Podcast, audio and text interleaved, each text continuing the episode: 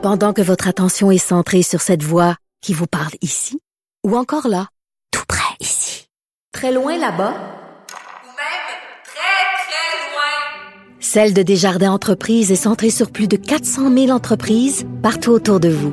Depuis plus de 120 ans, nos équipes dédiées accompagnent les entrepreneurs d'ici à chaque étape pour qu'ils puissent rester centrés sur ce qui compte, la croissance de leur entreprise.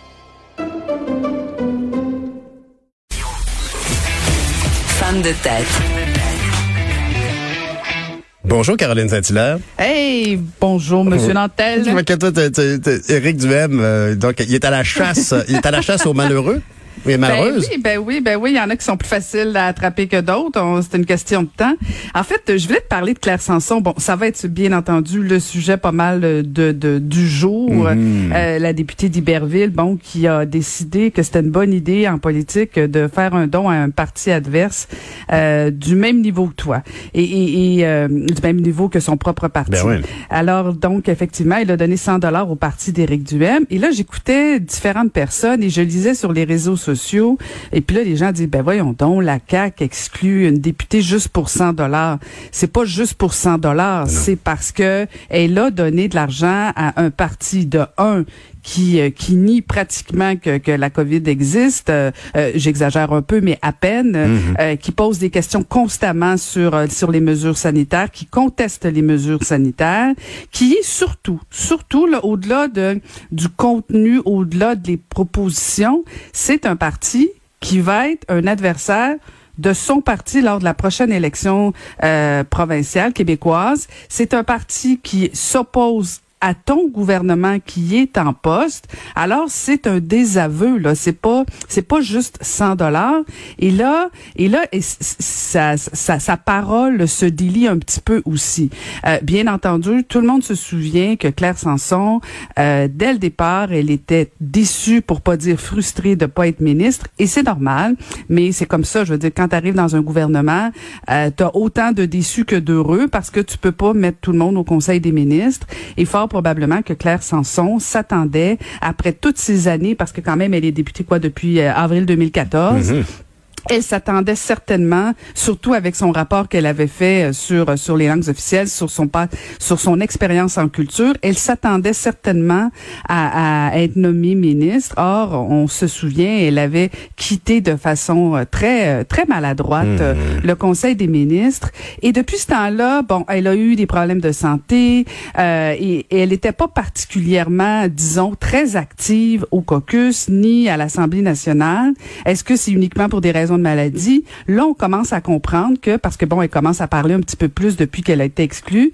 Et là, elle, elle, elle dit que elle s'est jamais bien sentie dans ce caucus-là, euh, que finalement, le, la CAQ ne lui ressemble plus vraiment, alors que le parti d'Éric Duhem lui ressemble.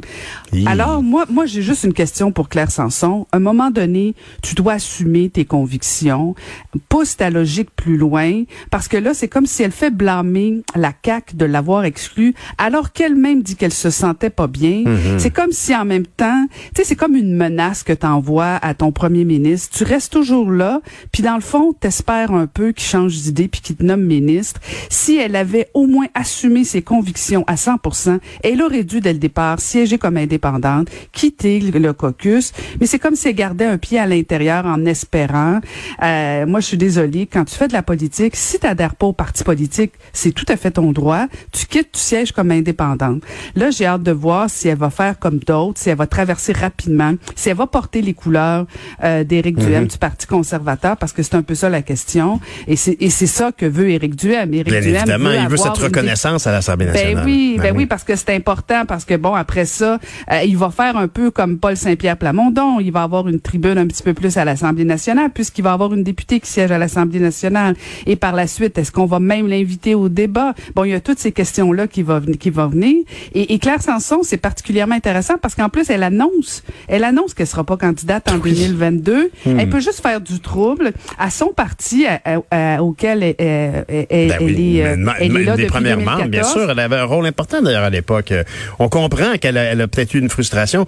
Ceci dit, honnêtement, Claire Sanson est une personne qui est très forte en gueule et euh, ça, pourrait dégénérer parce que Claire Sanson pourrait décider de, de, de, de régler ses comptes avec la CAQ. Elle en a sûrement beaucoup à dire.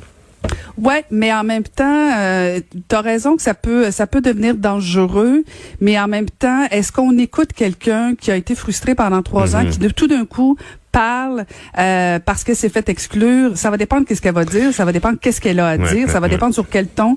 Euh, c'est un jeu dangereux aussi là parce que est-ce que tu as le goût de finir ta carrière comme ça ou euh, tu, euh, tu tu tu, tu- Mm. tu lances comme ça plein de cochonneries à ton parti?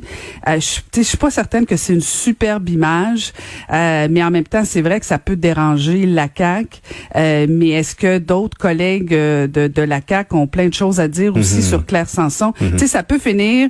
euh, c'est comme si on assistait à une chicane de famille là, en public. Ben oui. On a-tu vraiment besoin de vivre ça? Si elle a des convictions, qu'elle quitte. Euh, bien en même temps, est-ce que les, les, les, les citoyens d'Iberville ont envie d'avoir une députée euh, du Parti conservateur d'Éric Duhem? Ils n'ont pas fait ce choix-là. Moi, j'ai toujours un inconfort à- à- avec ces transfuges-là. Qu'elle siège comme indépendante jusqu'à la fin de son mandat, ça lui appartient. Et euh, si vraiment elle veut se lancer euh, comme, euh, mais là, elle a déjà annoncé qu'elle le ferait pas là. Mais c'est particulier là de, de, de voir ce, ce, ce, Oui, puis les- ce débat-là. Et, et comme tu dis, les, les informations, le don, euh, c'est c'est fait dans un timing étrange un peu. C'est pas mal moins discret que la fois qu'elle était sortie en catimini euh, de- du, du salon euh, lors de la nomination des Non, puis ministres. elle vient confirmer quelque chose avec Éric Duhem, là, parce que, bon, tout le monde rit d'Éric Duhem. Moi, je pense qu'il faut pas qu'on le sous-estime dans le sens où on le voit, là, il travaille beaucoup, il rencontre des gens, il parle à beaucoup de monde. Euh, il va pas être au gouvernement, je pense qu'il en est conscient, mais il peut devenir être un, un, tu sais, un, un, un- celui roche qui dans empêche un. Ben oui, c'est ça, exactement. Un petit peu fatigant pour euh, pour la CAQ, euh, peut-être pour le Parti libéral, peut-être pour d'autres partis aussi, parce que il va déranger premièrement des convictions de certaines personnes. Euh, c'est pas un être inintelligent, au contraire, c'est un gars intelligent euh, qui peut euh, qui peut être démagogique, mais en même temps, euh, bon, qui qui en politique a pas fait un peu de démagogie, bien Pierre, Euh, mais peut-être Mais- juste une fois, mais euh, mais en, en fait, euh, la CAQ ne doit pas sous-estimer quand même euh, Éric Duhem, mais euh, faut pas non plus, tu sais quand même, je regardais le score dans Iberville la dernière élection, le Parti conservateur, c'était 1,7% Il y a il y a pas il y a pas de vague non plus Éric Duhem, mais on le voit dans les sondages, c'était quoi à 7-8 Fait que ça peut ça peut devenir effectivement une roche dans le soulier, faut pas sous-estimer. Faut jamais de toute façon en principe en politique, le principe de base, faut jamais sous-estimer ses adversaires. C'est un fait. Et là, ben là, écoute, on a le cœur qui saigne, on a le cœur brisé parce qu'après Lisette Corbeil la semaine passée, maintenant on a un une autre femme qui a été tuée par son conjoint, Nathalie Piché du côté de Limoilou à Québec. Ouais, Pierre, puis euh, toi et moi, on a pris un engagement de toujours en parler de ces féminicides-là parce qu'on veut pas que ça tombe euh, dans des faits divers ou qu'à un moment donné, euh, à 13, on commence à dire que ça en fait beaucoup, puis là, ben tu dis, ok, on va pas encore parler de ça. Ben oui, on va encore parler de ça. Euh, on parle de politique souvent, donc on pourrait aussi parler de femmes qui se font tuer par euh, leur ex-conjoint ou par Bien leur sûr. conjoint souvent. Je pense que c'est important. Euh, puis je, je, je regardais beaucoup, bien sûr. Bon, il y a, y a Madame Guilbeault qui a dit on va pas toutes les sauver. Euh, et ça m'a, ça m'a, ça m'a, ça m'a ébranlé cette phrase-là. Mhm. Puis je lisais Richard Martineau qui de toute évidence là aussi. Puis c'est vrai que c'est pas à l'État à tout sauver les femmes, à Mhm. tout sauver les hommes. C'est pas au gouvernement à sauver tout le monde. Mais quand une victime comme Nathalie Piché envoie des signaux, quand une femme comme Nathalie Piché dit j'ai peur et qu'elle le signale et que même son ex-conjoint avait eu une ordonnance de, Ben de, de, de ne pas s'approcher et que finalement ben on dit que euh, il n'y a pas de danger parce que le DPCP nous apprend que avant de de- d'enlever ce genre de mesures là, on consulte toujours la victime Pierre. Mais on le sait, il y a quand même des patterns des femmes qui sont victimes de violences. Elles pardonnent très très souvent, trop souvent. Ça a des conséquences. Je sais pas si la stratégie de demander à la victime si elle est d'accord, c'est une bonne idée euh, parce que bon, il y a toujours ce sentiment de culpabilité et quand il y a des enfants, c'est pire. Alors toute cette question du 810, la violence, les antécédents d'un homme, euh, d'une personne qui a été violente dans le passé, euh, je, je trouve qu'il faut qu'on creuse là-dessus et c'est là où l'État, le système judiciaire a abandonné les femmes et c'est pour ça que je pense qu'il faut pas qu'on dise ça, qu'on va pas toutes les sauver. Le système de la justice a, a un rôle à jouer euh, et là, ça envoie un drôle de signal quand une femme comme elle, comme Nathalie Piché, a envoyé un message et qu'on l'a abandonné. Moi, je suis désolée. Il va falloir que, que, que qu'on fasse le débat parce que même il y, y, avait une étude dans le journal de Montréal ce matin qui disait que 80% des cas, euh, on a eu des signes avant-coureurs. 80%, ben ça commence à faire beaucoup là.